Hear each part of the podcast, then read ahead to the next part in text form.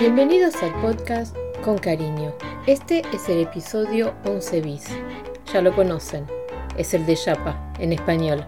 Con Melissa seguimos nuestro viaje y esta vez nos quedamos en Argentina por algunos episodios, para leer o releer a sus escritoras contemporáneas. Y queremos regalarles las lecturas en la lengua original, en español. En este episodio con Samantha Schweblin y su novela Kentucky's y Agustina Basterrica con Cadáver Exquisito.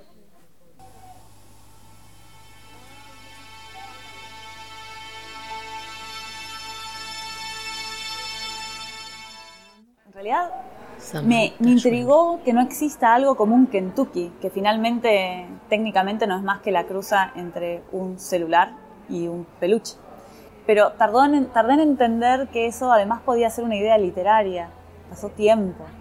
Y el término Kentucky, eh, o sea, llamar a esto Kentucky, apareció en, ya en el primer borrador, mientras escribía el primer borrador, y apareció de la nada, no hay una razón, simplemente apareció y, y la verdad que estaba muy preocupada por otras cosas, ¿no? Cuando uno está sentado escribiendo un primer borrador, está pensando en formas, en límites de, los límites de lo que está escribiendo, está pensando en los personajes.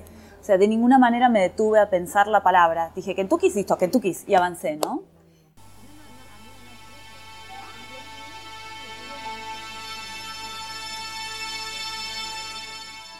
Samantha Schweblin, Kentuckys. Lo primero que hicieron fue mostrar las tetas. Se sentaron las tres en el borde de la cama, frente a la cámara, se sacaron las remeras y, una a una, fueron quitándose los corpiños.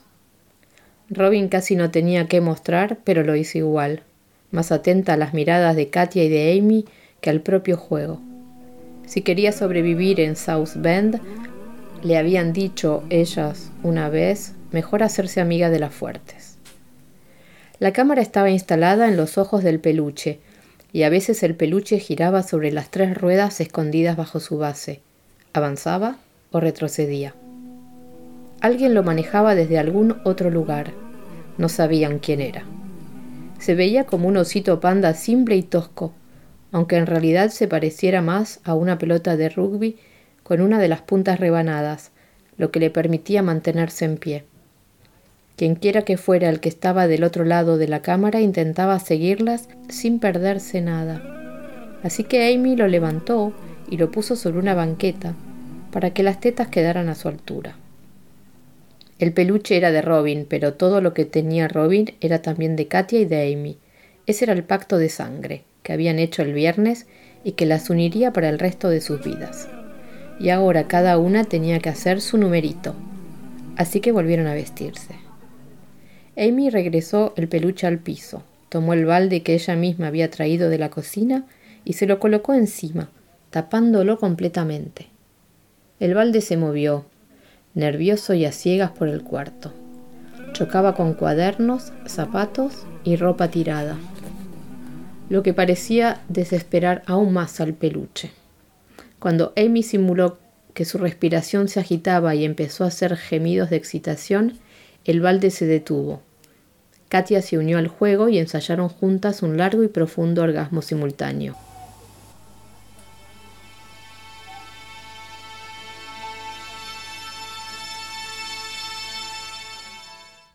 Eso no cuenta como tu número, le advirtió Amy a Katia en cuanto lograron dejar de reír. Por supuesto que no, dijo Katia, y salió disparada del cuarto.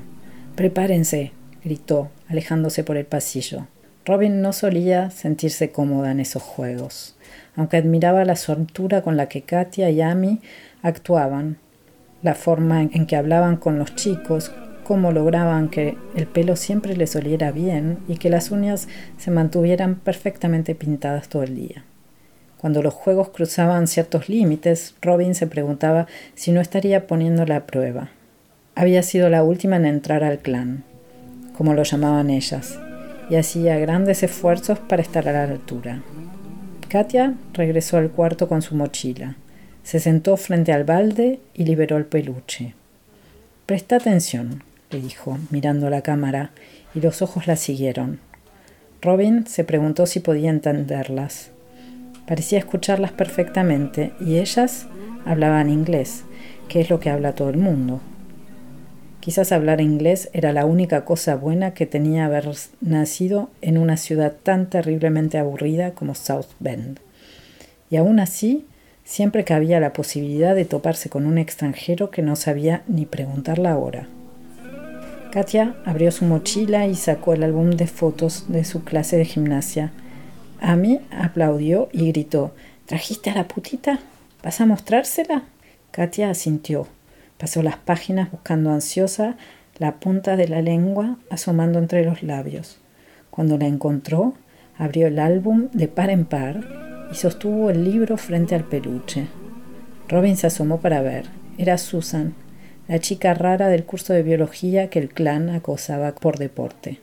Le dicen la culo gota, decía Katia. Frunció los labios un par de veces, como cada vez que estaba a punto de hacer una maldad de más alto nivel, que era lo que el clan exigía. Voy a mostrarte cómo hacer dinero gratis con ella, dijo Katia a la cámara.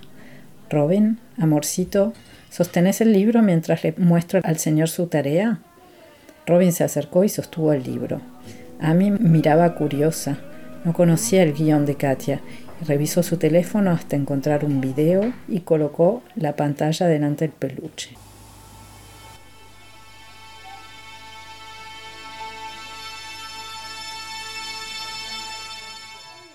Claro, cuando el borrador pasó a tener 50, 60, 70 páginas, dije, bueno, pensemos cómo vamos a llamar a estos dispositivos, ¿no? Y, entonces me hice una lista de cosas que me interesaban. Dije, bueno, tiene que sonar a barato, tiene que sonar a popular, tiene que sonar a algo que no es de muy buena calidad, eh, tiene que sonar a algo norteamericano, pero también chino, eh, me puse a googlear la palabra y Kentucky era una ciudad en Australia. Eh, había un caballo ruso muy famoso que se llamaba Kentucky. Hay una, ciudad que es eh, ucraniana que se pronuncia Kentucky. Y una comida japonesa muy, muy tradicional que es el Kentucky. o sea, era un desastre. Y dije, esto es lo que necesito, es Kentucky. La historia habla sobre la legitimación del canibalismo o sea, hay un virus que afecta a los animales, no se los puede comer más y se empiezan a faenar humanos en frigoríficos. Esa sería la historia de base.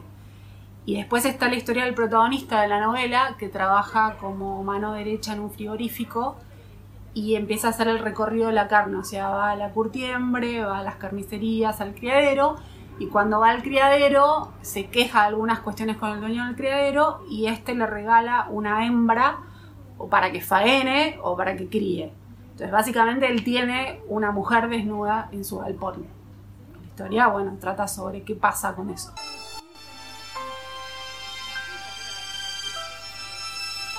Cadáver exquisito. Agustina Basterrica. 1. Media res. Eturdidor. Línea de sacrificio. Baño de aspersión. Esas palabras aparecen en su cabeza y lo golpean. Lo destrozan. Pero son solo palabras. Son la sangre, el olor denso, la automatización, el no pensar. Irrumpen en la noche cuando está desprevenido. Se despierta con una capa de sudor que le cubre el cuerpo porque sabe que le espera otro día de faenar humanos. Nadie los llama así, piensa, mientras prende un cigarrillo. Él no los llama así cuando tiene que explicarle a un empleado nuevo cómo es el ciclo de la carne. Podrían arrestarlo por eso, podrían incluso mandarlo al matadero municipal y procesarlo. Asesinarlo sería la palabra exacta aunque no la permitida. Mientras se saca la remera empapada, trata de despejar la idea persistente de que son eso, humanos, criados para ser animales comestibles. Va a la heladera y se sirve agua helada. La toma despacio. Su cerebro le advierte que hay palabras que encubren el mundo. Hay palabras que son convenientes, higiénicas, legales. Abre la ventana. El calor lo sofoca. Se queda fumando mientras respira el aire quieto de la noche. Con las vacas y los cerdos era fácil. Era un oficio aprendido en el frigorífico El Ciprés, el frigorífico de su padre, su herencia. Sí, el grito de un cerdo siendo volteado podía petrificarte, pero se usaban protectores auditivos y después ya se convertía en un ruido más. Ahora que es la mano derecha del jefe, tiene que controlar y preparar a los nuevos empleados. Enseñar a matar es peor que matar. Saca la cabeza por la ventana, respira el aire compacto que arde. Quisiera anestesiarse y vivir sin sentir nada, actuar de manera automática, mirar, respirar y nada más. Ver todo, saber y no decir. Pero los recuerdos están, siguen ahí.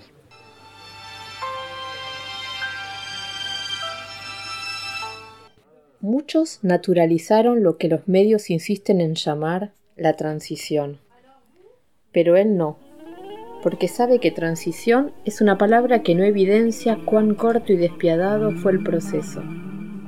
Una palabra que resume y cataloga un hecho inconmensurable, una palabra vacía.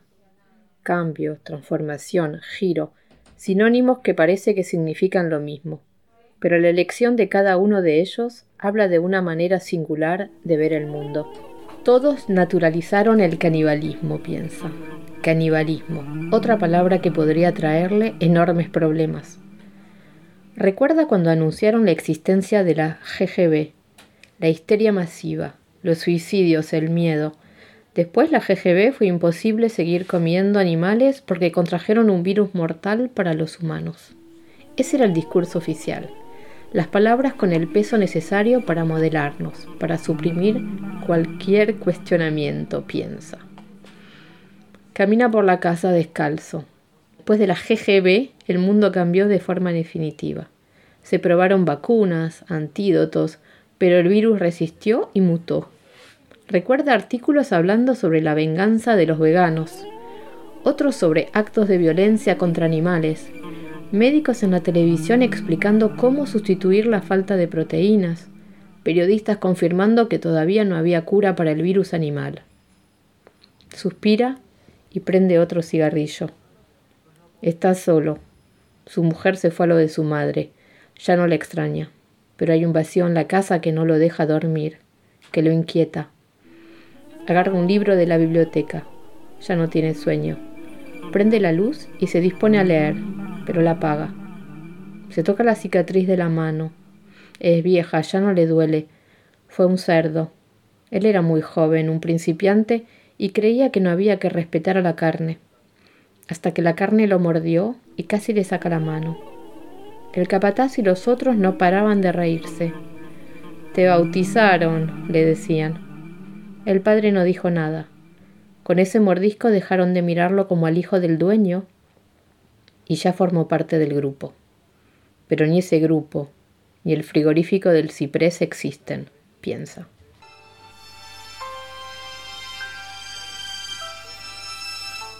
Bueno, la novela está dedicada a mi hermano Gonzalo Bastarrica, que es chef de comida orgánica, pero además es un estudioso sobre la alimentación, lo que es la alimentación consciente, lo que es el slow food, que sería lo contrario al fast food. Eh, a raíz de todas las charlas que tuve con él, empecé a cambiar mi alimentación y dejé de comer carne. Y eso, lo que, me, lo que me pasó con eso es que se me corrió un velo y desnaturalicé el consumo de carne y para mí ya un bife es un cadáver, no es más un bife. Y un día pasé por una carnicería y vi a los cadáveres de animales colgándose y dije, bueno, ¿por qué no puede haber cadáveres de humanos? Y que todos pasemos alegremente como hacemos hoy en día y ahí surgió la idea de la novela.